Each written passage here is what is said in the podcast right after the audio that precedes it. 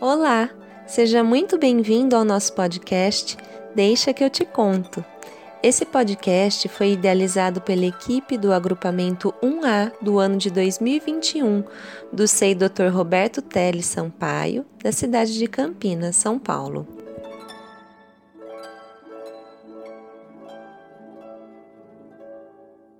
A história de hoje é O Homem que Amava Caixas.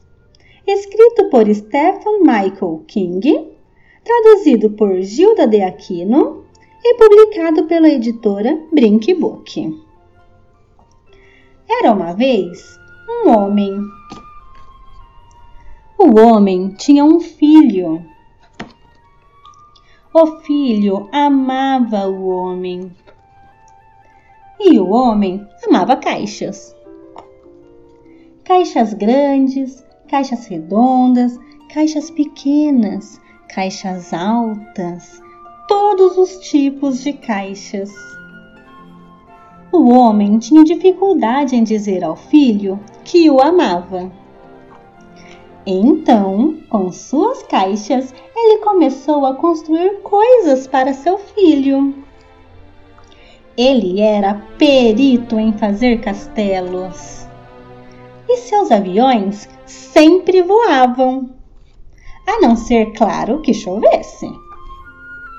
As caixas apareciam de repente quando os amigos chegavam, e nessas caixas eles brincavam. E brincavam e brincavam. A maioria das pessoas achava que o homem era muito estranho os velhos apontavam para ele. As velhas olhavam zangadas para ele. Seus vizinhos riam dele pelas costas. Mas nada disso preocupava o homem, porque ele sabia que tinham encontrado uma maneira especial de compartilharem o amor de um pelo outro.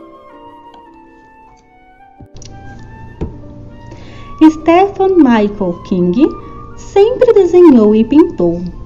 Aos nove anos, ficou parcialmente surdo e refugiou-se em seu mundo interior, desenhando, pintando e expressando-se sem palavras.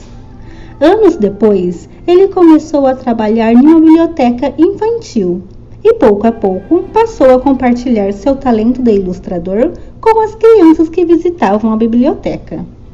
Seus textos, simples e ilustrações charmosas, contam histórias bastante profundas. O Homem que Amava Caixas é seu primeiro livro, que recebeu inúmeros prêmios e foi publicado em diversos países. O autor nasceu em Sydney, Austrália, em 1963, onde vive até hoje com sua mulher e filha. Como ilustrador, Stefan publicou pela Brinkbook Para Onde Vai a Quinta-feira, Filhotes de Bolso, Filhotes de Bolso Saem de Férias, Porcolino e Mamãe e Uma Noite Assustadora.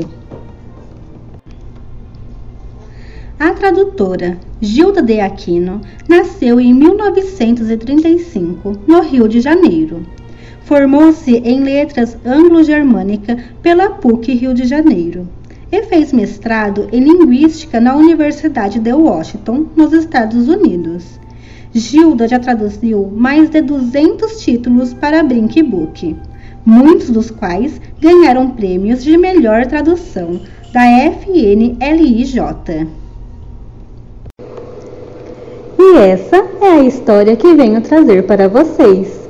Eu sou a Jéssica e até a próxima!